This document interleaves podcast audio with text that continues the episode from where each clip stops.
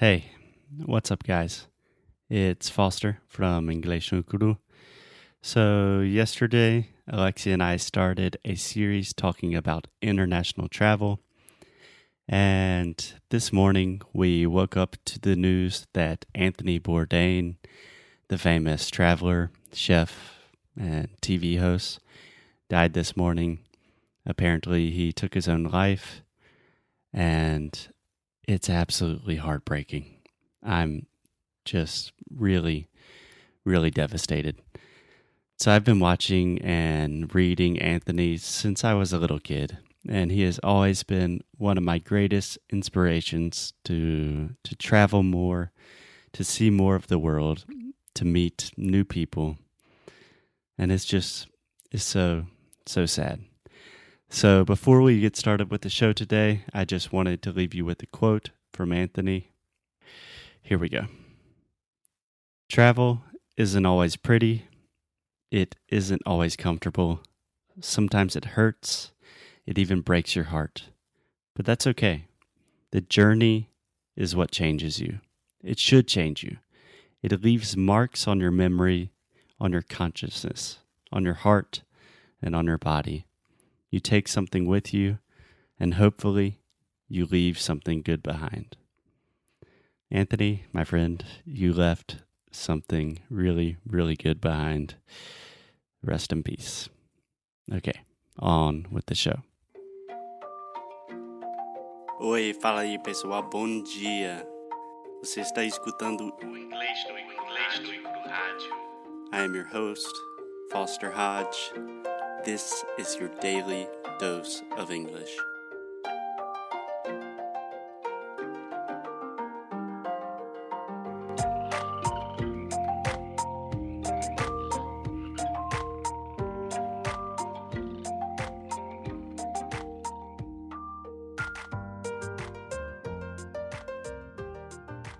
So, the next one on the list, maybe you're going to be a little bit controversial with this one, is the difference between itinerary and planning, and then just going with the flow and getting advice from locals. So, what do you think about this?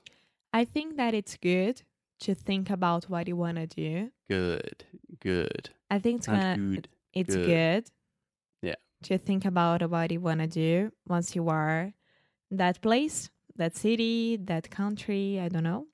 Mm-hmm. But like, okay, I'm going to Rio, right? Mhm. You had to go to Sugarloaf, you had to visit Cristo Redentor, you had to do the like must do things. Yeah, we say the must see.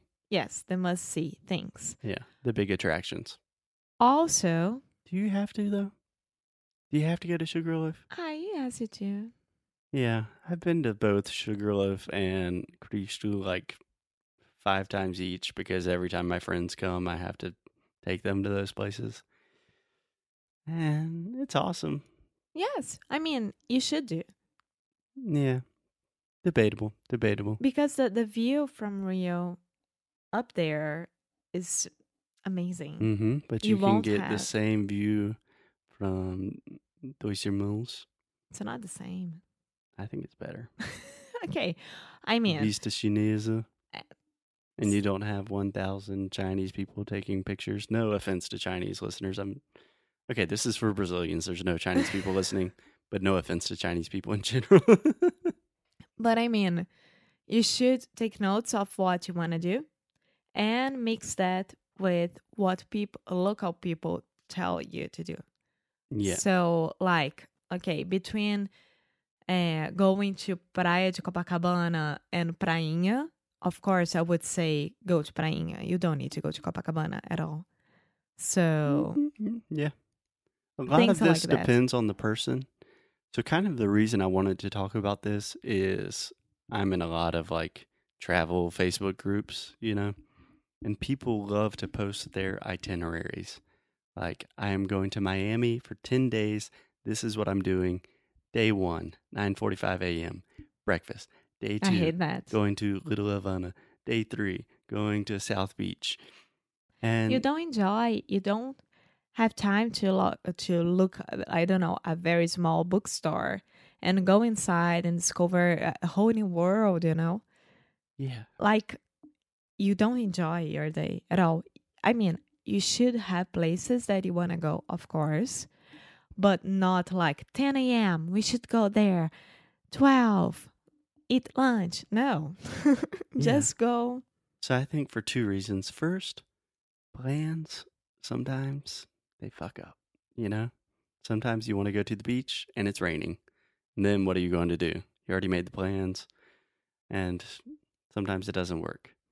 So this is difficult for Alexia and I because Alexia loves to plan a lot of things and I do not make any plans ever. I got better. Yeah, I think I'm getting better. So I think there's a good balance. But the important thing for me, the magic of travel happens in like the unexpected things, Yeah. you know? Like if someone goes to Rio for the first time or someone goes to New York for the first time, let's say, they probably will not say, ah, I went to Times Square. I will never forget it. They just say, like, I went to Times Square. It was pretty cool. I saw all the stuff. But what they might say is, like, I found a little music shop in the East Village and it was amazing. Then we met this other couple and we went out to dinner with them and we're still friends with them today. That's the magic of travel. Yeah. I was thinking about right now my experience in New York was amazing. But I, I didn't go to Brooklyn, which I should have done. Mm-hmm. That nowadays Brooklyn is amazing. Brooklyn. Brooklyn. And I didn't go to the Liberty statue at all. Statue of Liberty. yeah. Yeah, you don't need to do that. I, I thought, "Ah, why should I take a ferry to go there? Yeah, you can you can see it. I've done it twice and it takes forever. There's so many people and then when you get there you're like, "Oh, it's the same thing that I was looking at from the other part of the river." Yeah. Yeah. So I think you can have a healthy balance between making plans. Like these are some things I want to do. I don't know exactly when I'm going to do them. And then leave yourself some free time and Yeah. travel.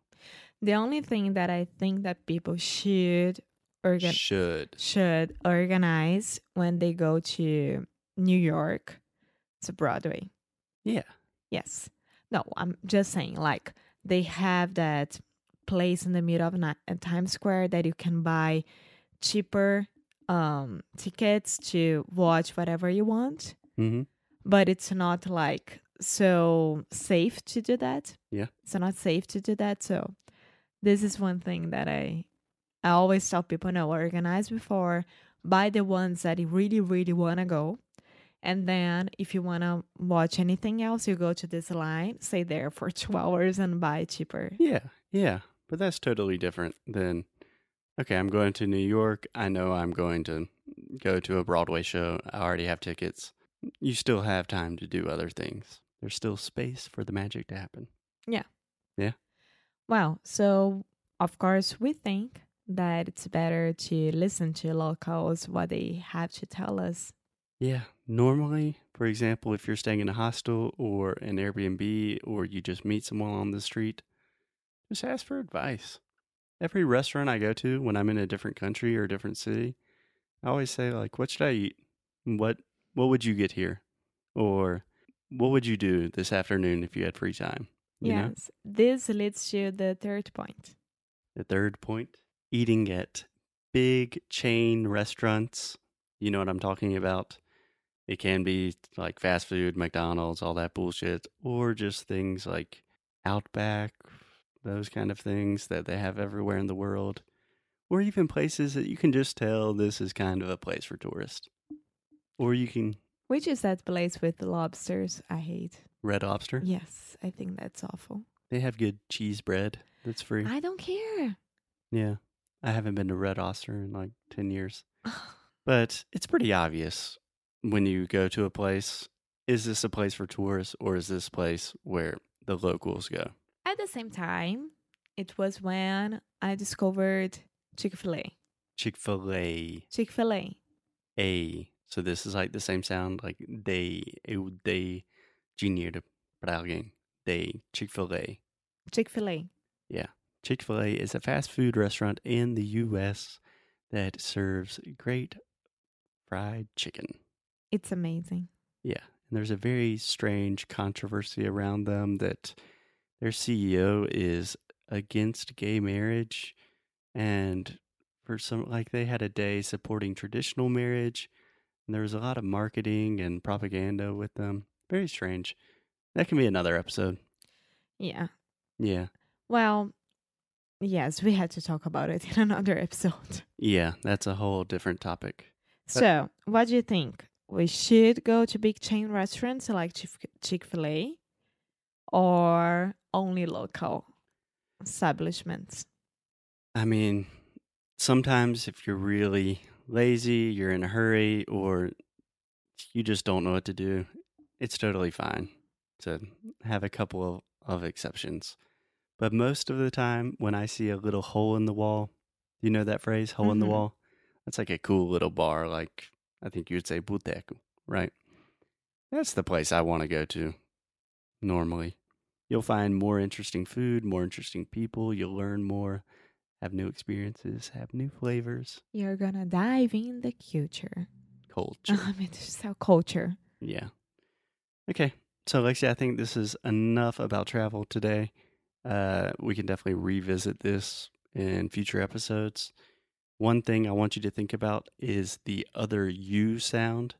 So, in English, we have the sound uh, uh, like good, book, could, should, would, put. And a lot of times I hear you saying could, good, would. You're making the oo sound. So, uh, Uh, uh, yes. And if you need more help with that sound, go to EnglishNucru.com and check out Sound School. yes. Cool? Cool. Cool. See you tomorrow. Bye. Bye.